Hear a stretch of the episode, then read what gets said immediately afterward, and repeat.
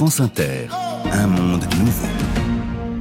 Quel est le lien entre la tendance médiéval core sur les réseaux sociaux, le succès des applications de méditation, l'explosion du hashtag WishTalk sur TikTok ou l'engouement de la génération Z pour l'astrologie et le tarot?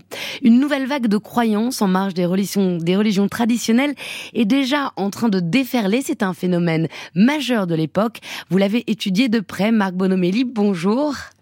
Bonjour Mathilde. Et vous nous parlez de coming out spirituel. Qu'est-ce que ça veut dire? Je vais vous donner un exemple tiré de ma propre euh, histoire. Quand j'étais au collège, je m'intéressais à l'ésotérisme, à l'astrologie, à la méditation. Et pour avoir accès à ces sujets-là, j'allais dans la librairie de euh, ma ville, une petite ville de province euh, qui s'appelle Tarbes, pardonnez-moi les Tarbais, pour et, et il n'y a pas de problème, je pense. Et il y avait une toute petit rayon au fond de la librairie où on s'y rendait honteusement pour avoir accès à des, livres de magie, d'astrologie, parfois même de chamanisme. Aujourd'hui, 20 à 5 ans plus tard, dans la, cette librairie-là n'existe plus, mais au, dans, la, librairie qui est au centre de la ville, au moment de Noël, en tête en, en pardon euh, en, vitrine. En vitrine, vous avez des oracles à l'entrée. Euh, vous avez euh, des livres qui vous qui deux livres de, de Louise Bourbeau, vous avez la clé de votre énergie de Natacha Calestrémé, des pierres même, des pierres, des, des cristaux et des voire même des Ouija. Et alors, qu'est-ce qui s'est passé, passé? Marc Bonomelli, dites-nous. Qu'est-ce qui s'est passé?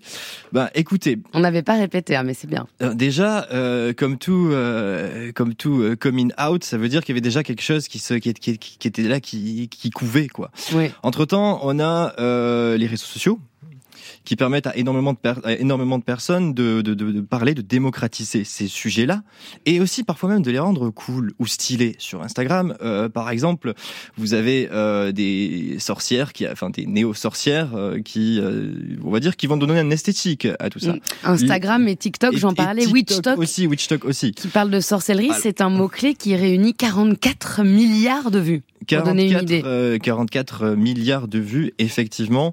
Alors la pop culture a énormément joué euh, vous pensez à Charmed, il y a quelques, il y a une série, oui. Il y a la, série, oui.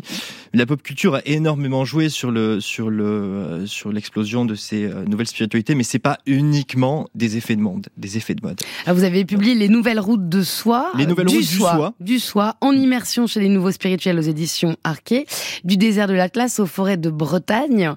quelles sont justement les explications que vous avez pu rencontrer, ce que vous avez croisé, les témoignages, avec également euh, des rencontres, des entretiens avec des chercheurs en sciences sociales.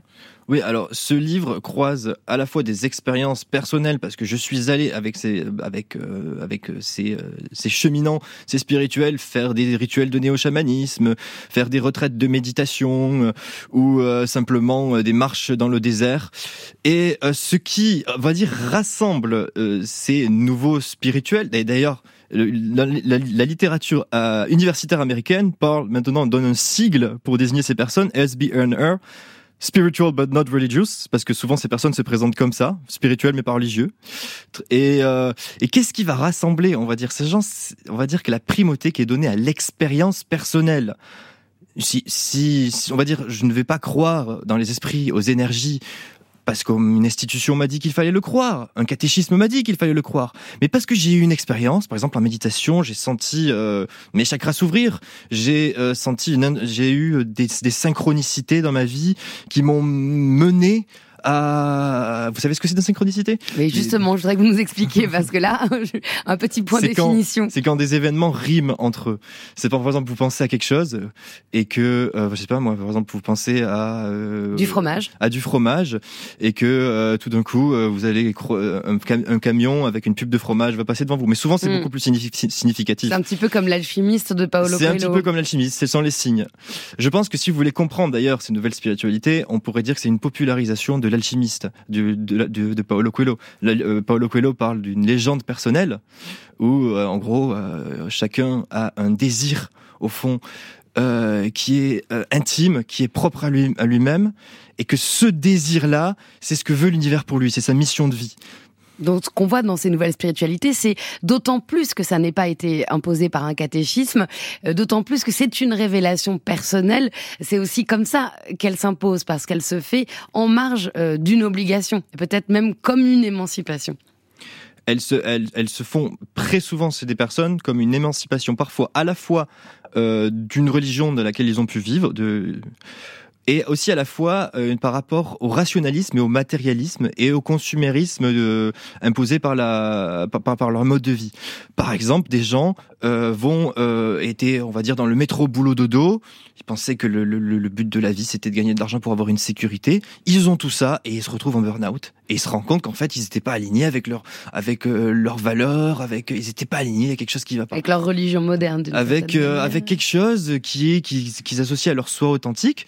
Et, et, donc, ils vont se mettre en chemin pour découvrir euh, ce, ce, ce, cette authenticité. Vous des livres comme L'homme qui voulait être heureux de, de, de, de Monsieur Gounel euh, en donne un très bon exemple. Vous, di vous, dites aussi qu'il y a une part de cosmique qui a été abandonnée par les religions traditionnelles et qui, du coup, se retrouverait dans ces nouvelles spiritualités. Marc Bonomelli. Tout à fait.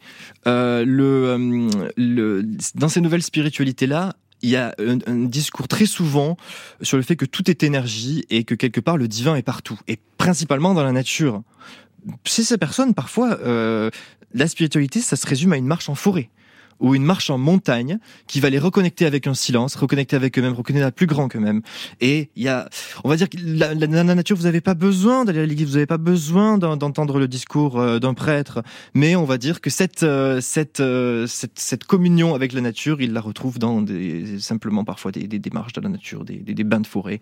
Donc une, une éco, une éco-spiritualité. Ce qui est intéressant, c'est que ces nouvelles spiritualités, en marge des religions traditionnelles, elles apparaissent dans le grand siècle de la rationalité qui est celui des Lumières au 18e. On dit peu ça. Alors effectivement, on pouvait penser que euh, euh, le siècle de la rationalité des Lumières allait expur avait, tout cet aspect euh, mythique, rationnel, religieux. Mais au fond, en fait, l'idée même de ces nouvelles spiritualités n'est pas en contradiction avec la promesse moderne des Lumières. Et cette, et cette, cette idée-là, elle est traitée par le philosophe euh, et sociologue Raphaël Liogier qui montre que que les lumières ont apporté la subjectivité, l'idée de la subjectivité, l'idée qu'il y a une autorité en nous-mêmes.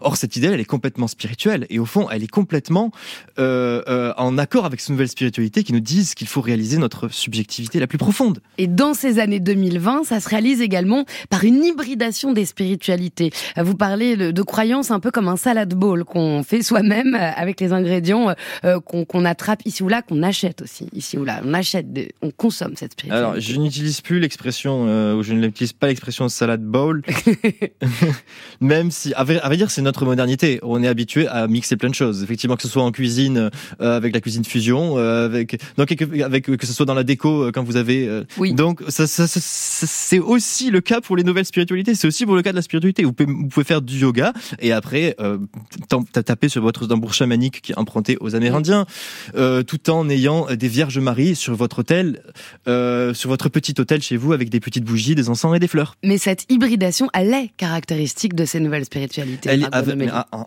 à, en vrai, à vrai dire, l'hybridation est caractéristique de toutes les religions. En vérité, vous diront tous les historiens des religions. Sauf qu'à l'époque, ça se faisait sur des processus longs. Et aujourd'hui, avec la mondialisation et l'accélération euh, des, techniques des, des, des, des, techniques et des échanges, ça se fait au niveau de l'individu et beaucoup plus rapidement. Merci Marc Bonomelli. Les nouvelles routes du soi, je le rappelle, et pardon, c'est court, mais c'était intense, en immersion chez les nouveaux spirituels. C'est paru aux éditions Arquet.